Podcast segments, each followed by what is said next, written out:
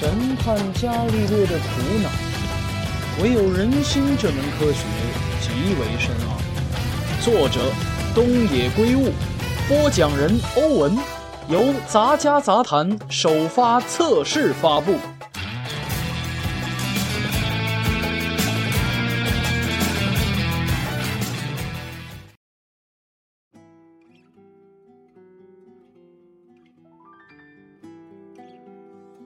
第二章，操纵十三。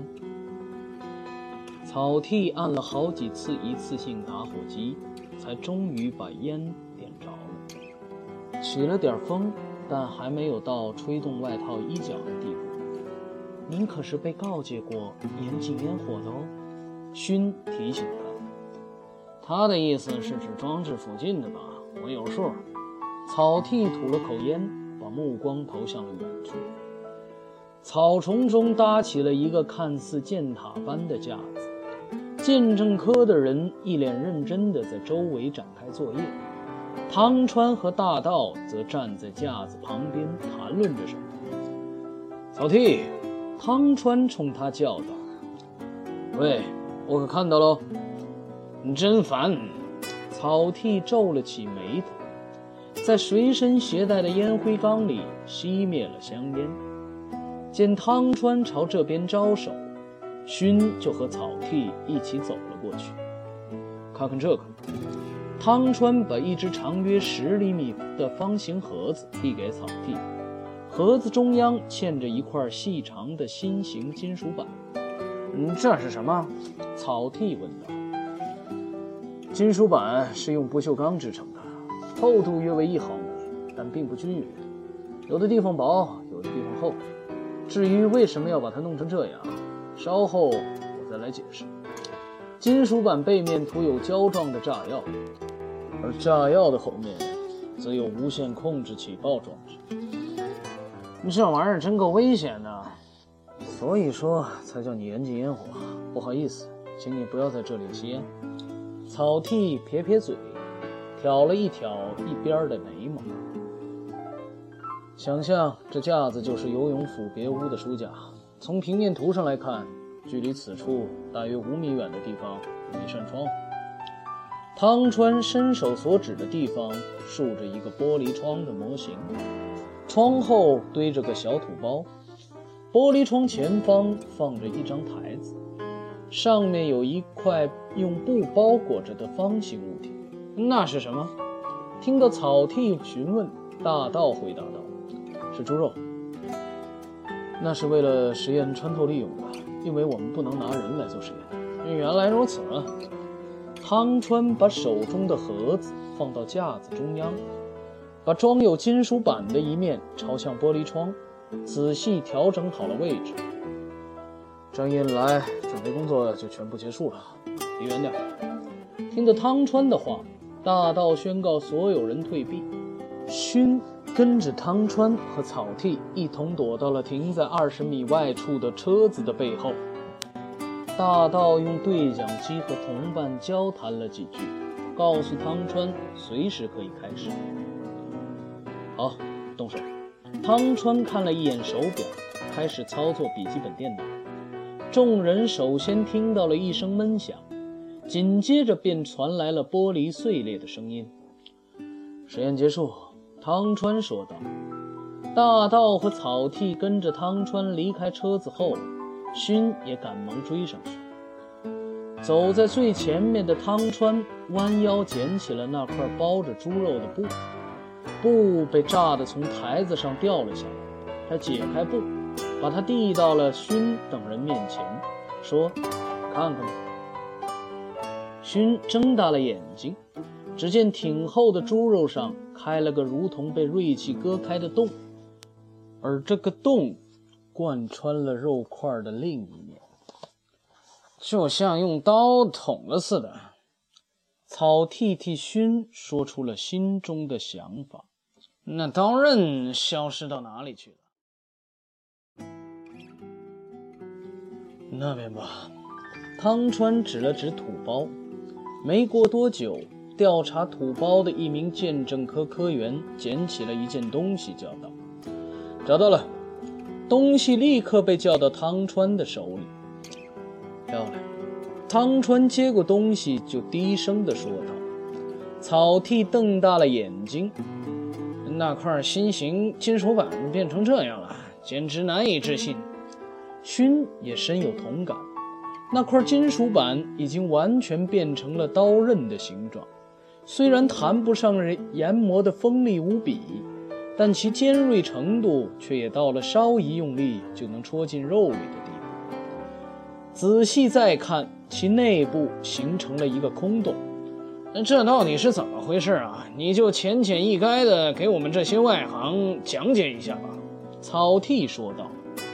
在建工和鉴证科负责人也一同出席的情况下，汤川在警视厅的一间小会议室里，对之前的实验进行了解释。正常的情况下，使炸药的爆炸力是呈现球状扩散的。说是四面八方，也许更容易理解一些。但是通过对炸药的各种处理，我们就能够对其扩散的方向加以限制。比方说，在炸药块上装上一个圆锥形的凹陷来的话，炸药的能量就会集中到这个凹陷的前方去。这种现象叫做门罗效应。除此之外，还有把炸药弄成极薄的平板状，或者将两种以上的炸药。呈层状堆积，让爆炸的能量一半以上朝着自己希望的方向集中。而如果在经过这些处理的炸药上覆盖上金属板的话，那么金属板就会因为爆炸的能量的反作用力而被炸飞，同时产生变形。重要的是，我们也可以控制变形。假如我们在圆形的金属板的中央弄出一块凹陷来的话，爆炸时的能量就会首先到达其中心部分，其结果，圆形的中心部分会首先飞出，其余部分则离中心越远越晚飞出。汤川从怀里掏出一块手帕，递给身边的勋，说道：“你帮我用双手把它拉紧。”勋依然拉好后，汤川伸出食指，按到手帕的中心点。最尖端就会像这样突出变形。从这一形状来推断，被炸飞的金属具有极强的穿透力。而实际上，人们也曾利用这一种原理制造了一种武器，名曰“自毁破片”。当然，也有和平的利用方法。利用这种原理使得金属成型的方法叫做爆炸成型或者爆炸加工。汤川从身旁的包里拿出一本资料。是勋曾经看到过的那本。这本是游泳信正先生大约二十年前写的，标题是《爆炸成型中的金属流体性动向解析》。游泳先生通过大量的实验，清楚地列举了金属会因爆炸而产生怎样的形变，爆炸的种类、量、形状、金属板的材质、形状、大小。他曾一一尝试过无数种的组合，最终近乎完美地获得了模拟的成功。那位老师游泳先生，只要金属到他手里，他就能让它随心所欲地改变形状。为了向他这种精湛的技术表达敬意，我们把他尊称为“金属魔术师”。他翻到资料的某一页，指给在场的所有人看。这里记载着他当时的模拟计划。有一次，我按照上边的计划，找到了一种让金属的形状变成酷似日本刀刀刃的条件。刚才的那个实验正是基于此。至于其结果，正如刚才草剃刑警、内海刑警，还有鉴证科的诸位所见。说到这里，汤川就像把身上的最后一口气吐出来一般。一下子坐到了折叠椅上。原来如此啊！建工用指尖儿拨弄着变了形的金属片。可安装这种装置那么容易吗？要确定位置，看来并不容易啊。正如您所说，案发当天，游泳先生白天曾到过别屋。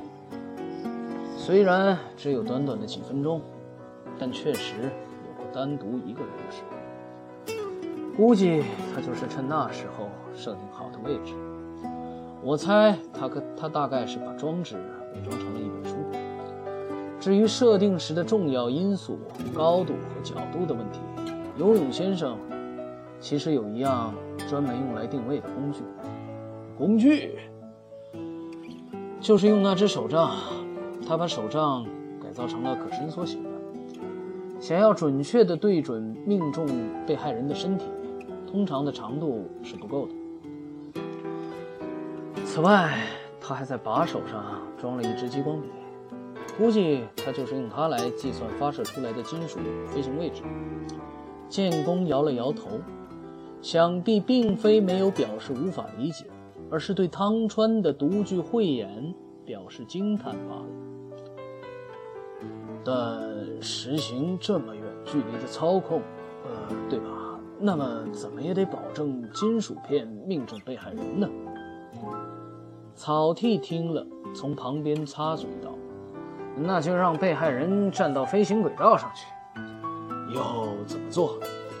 用电话。虽然 NTT 那边并未留下当时曾经使用过电话的记录，但他们家里有一部连接主屋和别屋的内线电话，他可以打电话让被害人站到窗户上去，就直接叫被害人站到窗边，这样不害怕被害人起疑心吗？这么说的话，确实会令被害人起疑，所以他比方可以这样说：说有人要把你那只宝贵皮划艇拖走。游泳姓郑在事前就曾对被害者说过，听内会的人希望把他们家那只皮划艇给收拾走，但根据我们的调查所知，此事并不属实。而这恐怕就是他为了打通那通电话所埋下的伏笔。被害人听了，自然要走到窗边去看看自己的皮划艇。而游泳的房间能够清清楚楚地看到别屋的窗户，他只需确认被害人站到窗边后，按下引爆装置就行了。口若悬河地说了一通，草剃转头望着汤川，微微一笑。这番推理很精彩。遗憾的是，并不是草剃自己想出来。建功沉吟道：“那么，你们是否咨询过父子解剖的医生呢？”“咨询过了。”勋回答道。“医生认为头部为这种形状的锐器刺穿身体，致死的可能性很大。假如能办到的话。”建功抱起了双手，那就再无疑问了。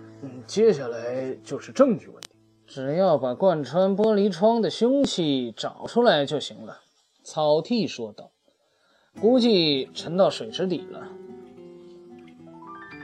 那就让人去捞。”建功一拍桌子，站了起来，众人纷纷走出了房间。就在勋也准备离开的时候，他忽然想到了什么，转身望向身后。只见汤川依旧坐在椅子上，两眼愣愣地望着那份资料。汤川老师，他叫了一声他，向抬起头来望着他的汤川问道：“这样子没什么问题吧？”“当然。”“嗯，有什么问题吗？”“没。”勋摇了摇头，走出房间。草剃正在门外等着他。那家伙是一个真正的科学家，所以他无法饶恕利用科学知识来杀人的人，哪怕对方是他的恩师也是一样。勋默默地点了点头。